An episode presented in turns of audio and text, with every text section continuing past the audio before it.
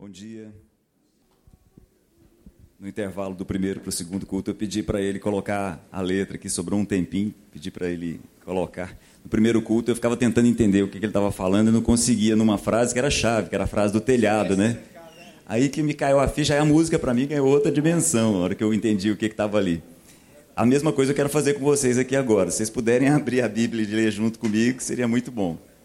É, segundo livro de Reis, capítulo 12. Segundo livro dos Reis, capítulo 12. Acharam? 12. Abaixa a sua cabeça mais uma vez, vamos fazer uma oração. Deus Todo-Poderoso, Deus e Pai do nosso Senhor Jesus Cristo, que o Senhor tenha misericórdia das nossas vidas e nos traga a tua palavra. Fala aos nossos corações, fala às nossas mentes traz esperança para todos nós, traz uma nova forma de raciocinar a vida, traz o, o novo para cada um de nós, em nome de Jesus.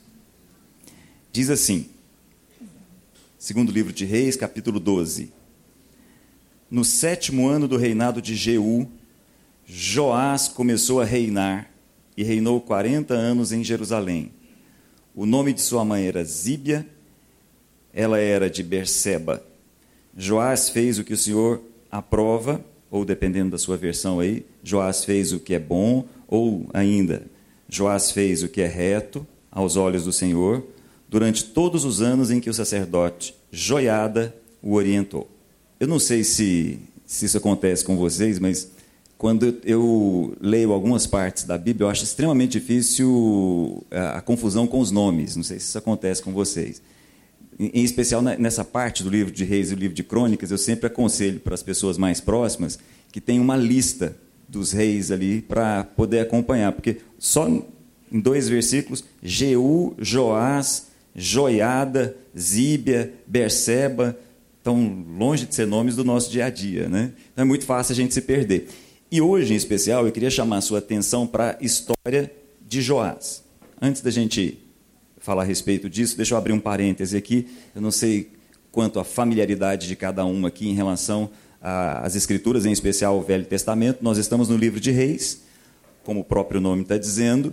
Houve um período durante a história de Israel em que o povo foi governado por reis. Houve um período em que o povo foi governado por juízes, houve um período em que não houve governo, houve um período em que outros governos governavam sobre Israel, houve um período em que Israel foi exilado, existiram vários períodos na história, mas esse em especial foi um período em que Israel tinha rei. Num primeiro instante, uma monarquia com um único rei englobando toda a Palestina. Em especial, o ápice com Davi e Salomão. Começou com Saul, atingiu seu ápice com Davi e Salomão. A, a, o território de Israel, a Palestina, foi ocupada como nunca nesse momento do reinado de Salomão e Davi. Nós estudamos história até hoje, é, nos nossos livros de história, nós estudamos até hoje Israel por causa de Davi e Salomão. Eles colocaram o povo de Israel na história dos nossos livros de história até hoje. Foi marcante. Mas, infelizmente, no final da vida de Salomão, a carga tributária que ele impôs sobre o povo era muito alta para que todas aquelas construções fossem feitas, a carga tributária para a construção do templo, para a construção do próprio palácio, de uma série de coisas, foi muito alto. O povo se levantou, criou uma insurreição e acabou se dividindo. O reino, que era um só, com Davi e com Salomão, passou a ser duas partes. Na verdade, essa não é uma história só de Israel, isso já acontece. O próprio Brasil viveu situações em que ele quase se dividiu. Uh, mais recentemente, Estados Unidos viveu uma situação de divisão, a parte norte, a parte sul, em função da libertação dos escravos, uma boa parte dos estados do sul dos Estados Unidos, interessante que são exatamente os estados que nós brasileiros mais frequentamos, como a Geórgia, onde tem Atlanta, Flórida e assim por diante. Esses estados se dividiram, no caso dos Estados Unidos, da parte norte. A chamada Guerra da Secessão, e aí tinha lá é, um presidente na parte norte e um presidente na parte sul tinha uma capital na parte norte uma capital na parte sul. A mesma coisa aconteceu com Israel, de maneira muito semelhante. Em Israel, nós temos um cisma, nós temos uma divisão, nós temos uma cisão. A parte norte, com dez tribos, não eram estados, eram tribos, tinha na sua capital Samaria e tinha lá os seus reis. A parte sul tinha em Jerusalém a sua capital e tinha duas tribos, era chamada tribo de Judá. Desse dia em diante, nós temos Israel e Judá dividindo a história do povo hebreu. E aí nós temos duas histórias caminhando. Daí a dificuldade muitas vezes. Se você pegar o livro de Reis, essas duas histórias estão entrelaçadas. Por exemplo, aqui, olha, fala o nome de Jeú e Joás. Jeú era o rei do norte, Joás era rei do sul. Então não é muito simples. À medida que a gente está lendo, eu aconselho a todos, tem uma listinha dos reis, você baixa na internet com facilidade, tem lá o nome de cada um do norte e do sul e vai lendo, e vai acompanhando. Facilita bem a sua compreensão. Mas eu quero falar com vocês, inicialmente, a respeito de Joás. Quem é Joás? Vou falar um pouco a respeito desse menino de sete anos que assume o trono de Judá. A mãe dele acabou morrendo, o pai também, sobrou a avó. E aqui tem uma coisa que vale a pena a gente fazer um comentário. O Reino do Norte, a parte norte, tinha uma outra capital, tinha um outro templo e acabou também estabelecendo outros deuses. Isso é interessante. Os levitas, que ficavam espalhados por todo Israel, ao ver o reino do norte estabelecendo outros deuses que não Jeová, saíram e foram se acumular no sul, lá ao redor do templo de Jerusalém. No caso do norte, eles ficaram totalmente perdidos e a idolatria tomava conta do norte de ponta a ponta. A idolatria foi a marca registrada do reino do norte por todos os seus 19 reis. Um deles chama muita atenção: marido e mulher. Vocês devem se lembrar. Acabe e Jezabel. Lembram deles? Famosos. Principalmente Jezabel. Uma rainha fenícia, uma parceria diplomática para que o reino de Acabe fosse maior. Exatamente nesse período a gente tem dois dos maiores profetas de Israel no norte, Elias e Eliseu. E nesse momento a gente tem uma junção rápida entre o norte e o sul, porque uma filha de Acabe com Jezabel, Atalia, se casa com um filho lá do reino do sul. Os nomes estão confusos aí para vocês? Tem que estar bem atento, né? Então, olha, lá no reino do norte, a gente tem Acabe casada com Jezabel, dando um filho para o reino do sul para estar tá lá, uma filha para o reino do sul para casar com o filho de Josafá, Atalia.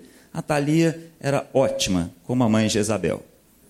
Quando o filho dela morre, quando o filho dela morre, ela se encarrega de matar todos os netos dela que, que estavam ligados diretamente à linha de sucessão ao trono e assume o trono. Num período raro na história de Israel, Atalia, uma rainha, assume o trono. Então nós temos uma rainha assumindo o trono de Judá filha de Acabe com Jezabel. E ela traz, lembram de Acabe e Jezabel? Lembram daquele episódio lá no Reino do Norte, em que Elias convoca todos os profetas de Baal e Astarote, 450 de um lado, 400 do outro, chama todo mundo, para que todo mundo saiba que há Deus em Israel? Aquelas práticas são todas trazidas ao sul com a Thalia. A Thalia então começa uma prática de colocar dentro do templo de Jerusalém as, os deuses e deusas lá do Reino do Norte. Traz, coloca lá. Ao colocar isso, Atalia, a rainha, desvia todo o povo de Judá, todo o reino do sul, para a idolatria. Mas aí, quando ela decide matar todos os que poderiam tomar o lugar do seu trono ali, um sacerdote, o nome dele está aqui, Joiada, pega um menino de seis anos, Joás, e esconde. Então, olha a cena. A rainha é Atalia, uma rainha filha de Jezabel com, com Acabe, instalando todo um processo de injustiça, instalando no reino do sul todo um processo de idolatria, instalando no reino do sul todo um processo que tirava do povo a mentalidade de um único Deus. O monoteísmo desaparecia com a Thalia naquele lugar. Joiada pega um menino, o único que tinha sobrado na linha direta de sucessão ao trono, e esconde no templo por um ano. Ele tinha seis anos. Aos sete anos, Joiada, o sacerdote, se organiza e proporciona um golpe, literalmente, um golpe sobre a Thalia. Chama o povo, se organiza com o sacerdote, se organiza em relação aos exércitos fala: olha, esse daqui é o rei, não é ela. ela é lá do norte. Ela não tem o sangue da linhagem de Davi. Quem tem é ele. Ele é que deve assumir o trono. E aí ele proporciona joiada ao sacerdote, organiza toda uma revolução, e o menino de sete anos é colocado no trono e ela é retirada. E aí o menino assume o trono. E aí, acompanha comigo o finalzinho do versículo 2. Não sei se vocês prestaram atenção nisso. Joás fez o que o Senhor aprova. Enquanto? Perceberam o finalzinho?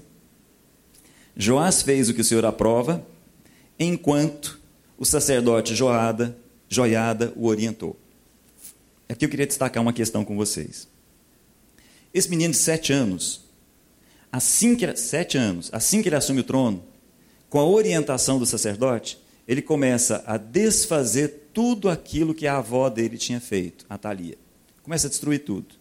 Começa a reconstruir o templo, começa a tirar todos os deuses e deusas que ela tinha colocado, começa a trazer os sacerdotes de novo para uma posição importante de instrução do povo, e todo o povo começa um processo de reconstrução espiritual.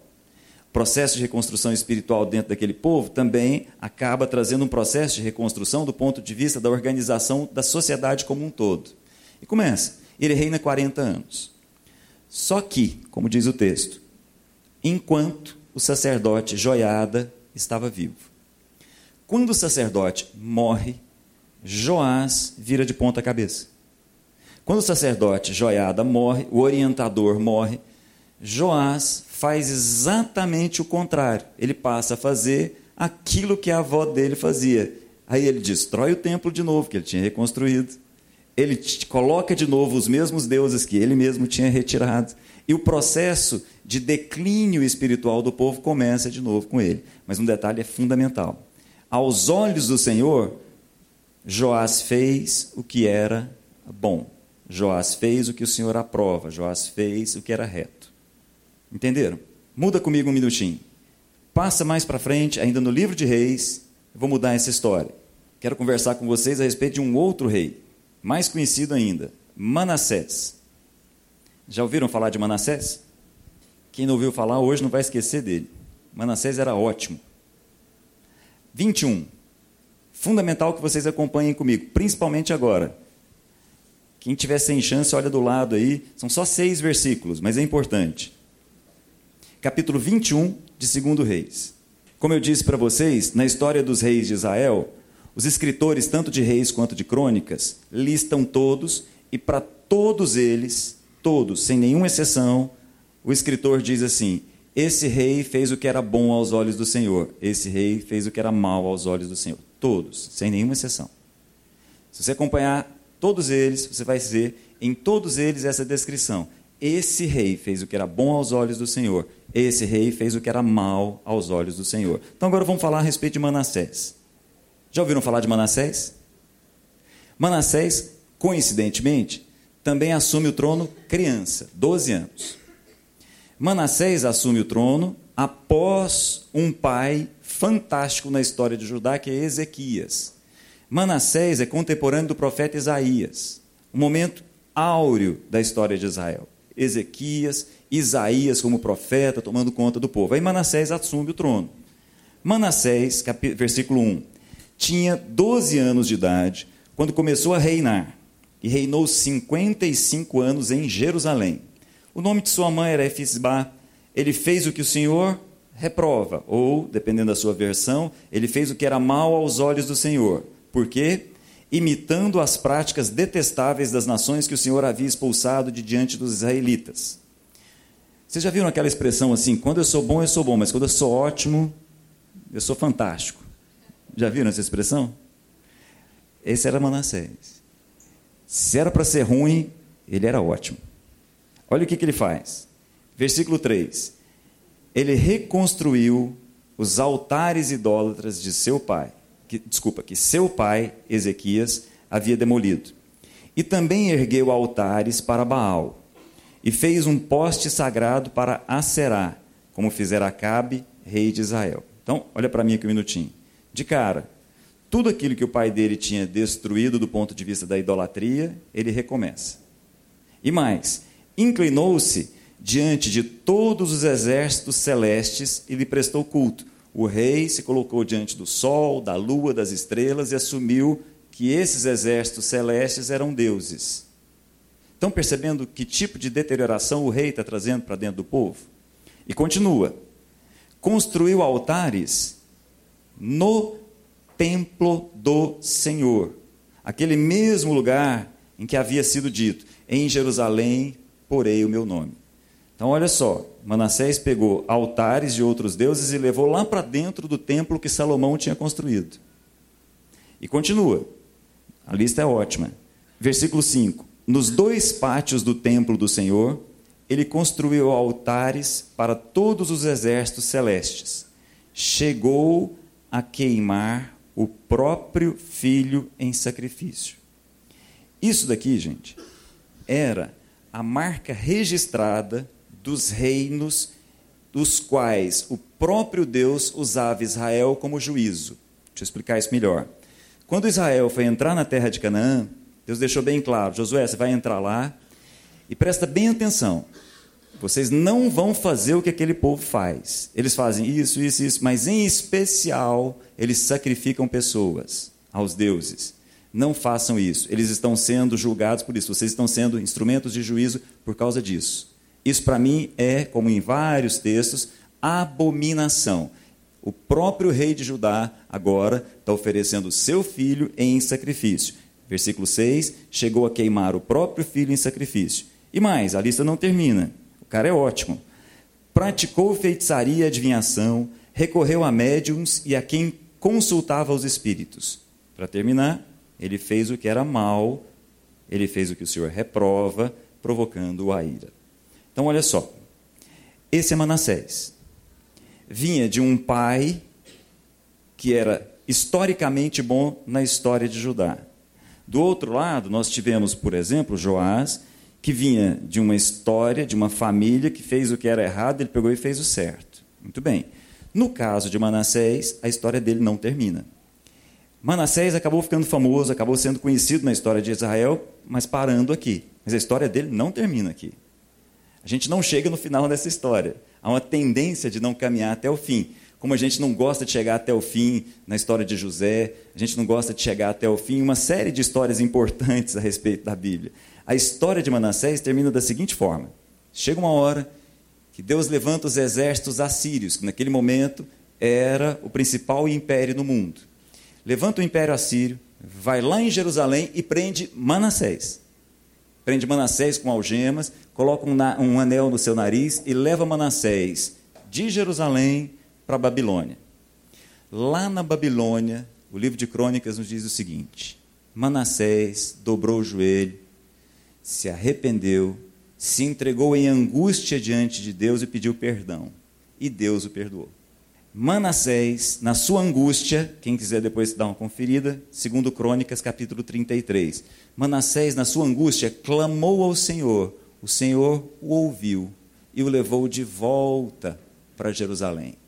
Quando Manassés volta para Jerusalém, ele começa a reverter aquele quadro que ele tinha construído. Ele reconheceu que o Senhor era Deus e ele começa a reconstruir o templo. Ele começa a retirar todos os deuses que ele tinha colocado e começa a chamar o povo, enquanto ele ainda era vivo, para voltar à sua vida e se converter ao único Deus verdadeiro. Entenderam o final da vida de Manassés? Comparando o início de Joás e o final de Joás, o início de Manassés e o final de Manassés, nós vemos dois contrastes enormes, não vemos? Um começa bem e termina mal. Um começa mal e termina bem. Concordam? Só que os escritores de Reis e Crônicas dizem o seguinte: Joás fez o que era bom aos olhos do Senhor. Manassés fez o que era mal aos olhos do Senhor. Essa é uma conta difícil. Vocês não acham? Vê se vocês concordam comigo. O exemplo de Joás e Manassés é o exemplo oposto da história dos dois filhos, do filho pródigo e do filho mais velho. Lembram? Na história do filho pródigo, nós temos dois filhos, um que começa mal e termina bem. Um que começa bem e termina mal. A mesma coisa aqui ao contrário. Eu estou mexendo com a cabeça de vocês porque esse assunto é um assunto delicado. Na prática, todos nós, um dia, lá desde o Éden, quisemos ter a habilidade de discernir entre o bem e o mal. E ao fazer isso, a única coisa que a gente conseguiu até hoje foi fazer uma distinção entre o certo e o errado. Eu vou repetir. Desde o Éden, quando duas árvores foram apresentadas para nós, nós optamos por querer ser igual a Deus. E ao querer ser igual a Deus, fazer separação entre o que é o bem e o que é o mal. Algo que, como diz Jesus, só pertence a Deus. E ao tentar discernir entre o bem e o mal, nós só conseguimos discernir entre o certo e o errado. E isso complica bastante as coisas nas nossas vidas. Ao estabelecer certo e errado, nós estabelecemos o que é a lei. A lei separa o certo do errado. E aí, a partir da lei separando o que é certo do errado, nós temos direito para todo mundo. Tanto assim que quem estuda lei é direito. Nós devemos ter um curso que estuda justiça e não um curso que estuda direito. E aí nós devemos repensar as nossas leis a respeito do certo e do errado. Deixa eu explicar isso melhor para vocês. Vocês se lembram de uma parábola em que Jesus conta de um rei que resolveu acertar contas? Se você quiser depois dar uma olhadinha, aliás, até vamos fazer isso, acho que vale a pena. Dá uma olhadinha comigo lá em Mateus capítulo 18. Acho que vale a pena entrar no detalhe a respeito disso. Mateus capítulo 18. Dá uma olhadinha no versículo 23, se você puder. Jesus dizendo: O reino dos céus é semelhante a um rei que desejava acertar as contas com seus servos. Olha para mim aqui um minutinho. Olha só, é uma parábola, ok? É uma história verídica. Jesus está aqui criando um modelo, está tentando mexer com os nossos padrões mentais. Então ele diz assim: olha, um rei decidiu acertar as contas com quem lhe devia. Então tá. Aí olha só, versículo 24. Quando começou o acerto, foi trazido à sua presença um que lhe devia uma enorme quantia de prata. Como não tinha condições de pagar, o Senhor ordenou que ele, sua mulher, seus filhos e tudo que ele possuía fossem vendidos para pagar a dívida. Vamos lá, olha para mim aqui um minutinho, porque isso aqui não tem nada a ver com a nossa cultura. O rei chamou a turma que lhe devia, então, começou com um que devia muito. Chegou o cara lá, você deve muito, vem cá. E aí, vamos acertar, está na hora da gente fazer um acerto de contas. Na hora de fazer um acerto de contas, ele disse o seguinte: você não tem como pagar? Então é o seguinte: você, sua mulher, seus filhos, o que você tiver, tudo vai ser vendido. Então, você vai ser vendido para pagar a dívida. Naquele contexto histórico, isso era totalmente possível. Se uma pessoa não tivesse como pagar, ele era vendido como escravo, e o dinheiro daquilo era para pagar a dívida. Se ele não fosse suficiente, pegava a mulher, pegava os filhos, o que quer que fosse. Prestem bem atenção nisso. Isso era o que a lei daquele momento permitia. Isso, naquele momento, era o certo a ser feito. O rei chama, não tem como pagar? O certo é isso. Então faz isso. Aí ele fala, versículo 26, o senhor, o servo prostrou-se diante dele e implorou: Tem paciência comigo, eu te pagarei tudo. O senhor daquele servo teve compaixão e cancelou a dívida e o deixou ir. Então, olha só, presta bem atenção nisso. O certo era ele ir para a cadeia. Pagar as dívidas dele vendendo a tudo que estava ali. Esse era o certo. O Senhor decidiu fazer o seguinte: não vou fazer o certo, eu vou fazer o bem. Pode ir, sua dívida está cancelada. Entenderam? O rei decidiu não fazer o que a lei determinava. Ele decidiu fazer o que era bom. Muito bem. Aquele homem saiu livre da dívida. A dívida dele foi cancelada. Aí ele sai. Versículo 28. Mas quando aquele servo saiu dali, encontrou um dos seus conservos, que lhe devia cem denários.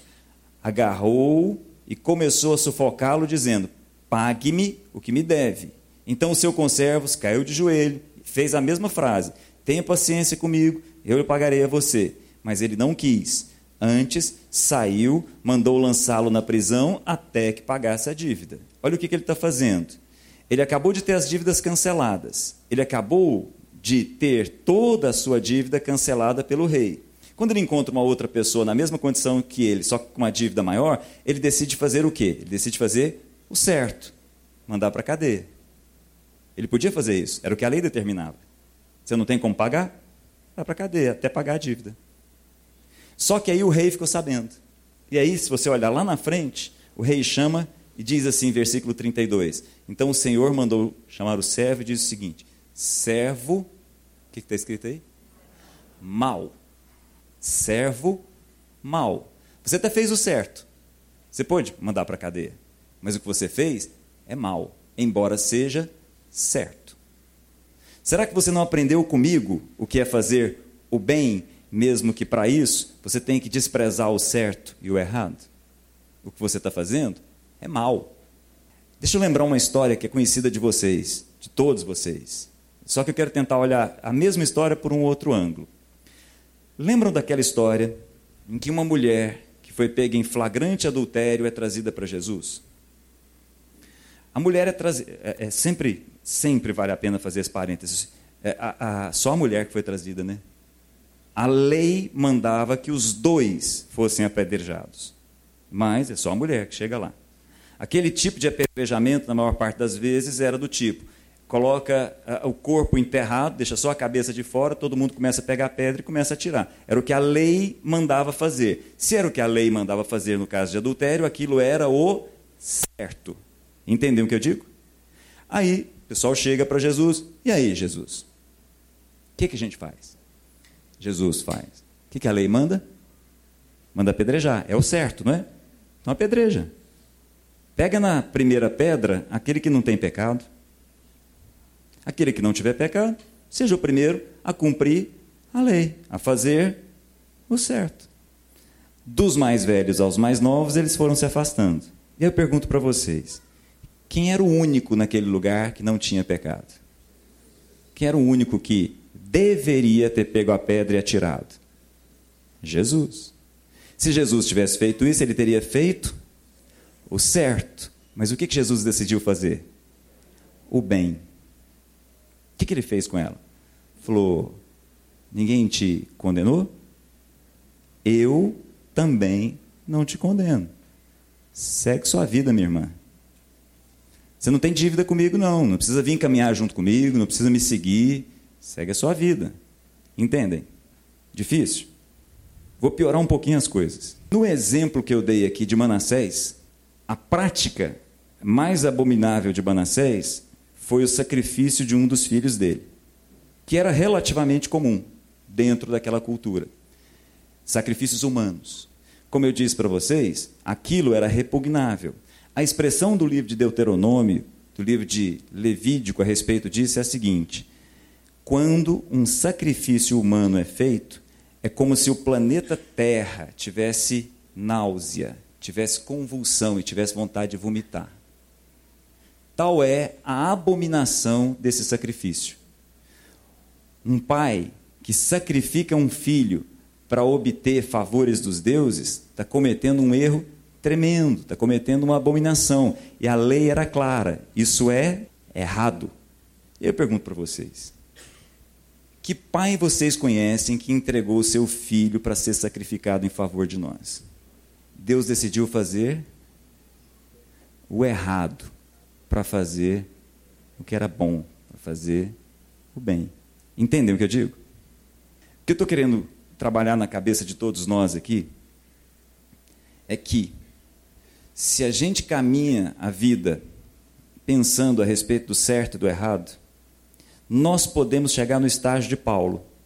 O estágio de Paulo, antes do Evangelho, era o estágio daquele homem que conhecia o direito romano, que conhecia a lei. Também conhecia a Torá, também conhecia como poucos a lei judaica. Do ponto de vista da lei romana, do ponto de vista da lei judaica, Paulo era irrepreensível. Pode procurar, põe Paulo aqui. E aí, Paulo? Como é que é você em relação à lei? Pode falar. Eu só faço o certo. Só que aí o evangelho entra na vida dele. E aí ele é obrigado a tirar todas as máscaras que ele tinha construído. E aí, assim como todos nós, ele tem que encarar o seguinte desafio: o bem que eu quero fazer, muitas vezes eu não faço. Esse é o novo Paulo, não é o antigo. O mal que eu não gostaria de fazer, muitas vezes faço. Esse somos nós.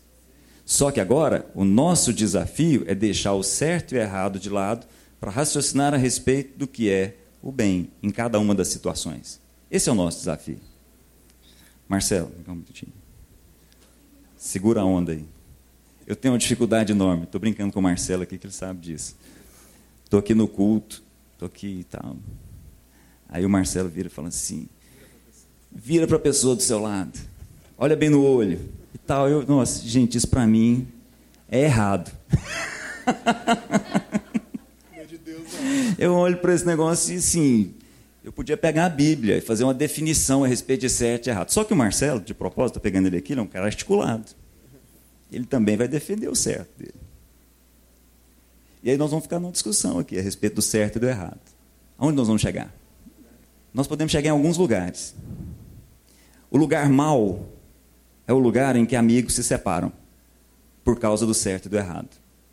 O lugar bom é, mesmo não concordando com uma bobagem como essa, nós caminhamos a nossa vida como amigos. Nós não somos separados em cima do certo e do errado. As nossas vidas não se separam em cima de uma coisa certa ou de uma coisa errada. Entendeu o que eu digo? Não vou nem pôr no microfone, não, senão você vai defender o certo. Sai do seu lugar. Quando a gente enfrenta um problema na educação dos nossos filhos, estamos lá num dilema, tem lá um problema, em qualquer idade. Encontramos um problema, e aí? A gente encara esse problema que jeito? Não, o certo é fazer isso. Esse é o certo. Mas é o bom. E aí eu tenho que chamar a atenção de vocês para uma questão. Quem discerne o que é bom e o que é mal é Deus a nós cabe nos colocar diante de Deus e perguntar: Senhor, nessa história aqui, nessa situação, o que é o bem e o que é o mal? Esse é o grande ponto. Tem um problema com a esposa, tem um problema com o esposo. No final das contas, todos nós vamos partir do seguinte: qual é a lei? Qual é o certo, qual é o errado? Quem é que tem razão nessa história? E que tal se a gente deixasse de ter razão para buscar entender o seguinte: o que é o bom nessa história.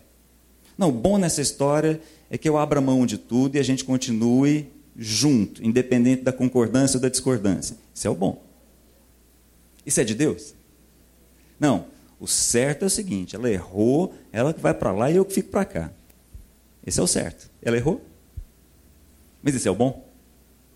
Tem um problema na empresa. Tá, aquele drama lá. E agora, nessa situação, o que é o certo a ser feito? interessa o certo ou interessa o que é bom? Porque pode ser que você encontre, por exemplo, uma pessoa que está roubando dentro da sua empresa e você decida fazer com, que essa, com essa pessoa não o que é certo, mas o que é bom. Só tem um detalhezinho. É que isso tira muito das nossas máscaras enquanto nós estamos definindo, enquanto nós estamos separando, enquanto nós estamos discernindo entre o certo e o errado, a gente se esconde bem, como Paulo se escondia. Quando nós começamos a prestar atenção no que é bom e no que é mal, nós começamos a prestar atenção no que é que nos motiva a fazer aquilo. Essa é a grande questão, porque o certo e o errado são sempre a favor de nós. Eu sempre defino o que é certo e errado a partir de mim. Afinal de contas, eu é que sou o padrão o que é bom e o que é mal, a gente define a partir de Deus. Muda completamente. Eu sempre olhei para o caso de Caim e Abel e fiquei tentando entender o que, que é que Abel fez de certo e, e Caim fez de errado. Aí eu ficava, durante muito tempo, ficava olhando o sacrifício. Não, esse sacrifício aqui, ele não envolveu sangue, então, de certo, esse daqui é o errado. Não, mas esse daqui envolveu esforço. Ele ficava buscando uma teologia enorme em cima daquilo. Não tem nada a ver. Bobagem. Os sacrifícios poderiam ser invertidos. Um podia ter trazido o fruto da terra, o outro podia ter trazido o gado ali. Não era essa a questão. A questão era por que é que Caim levou uma oferta, por que é que Abel levou uma oferta. E por que, que a gente sabe disso? Pelo que vem depois.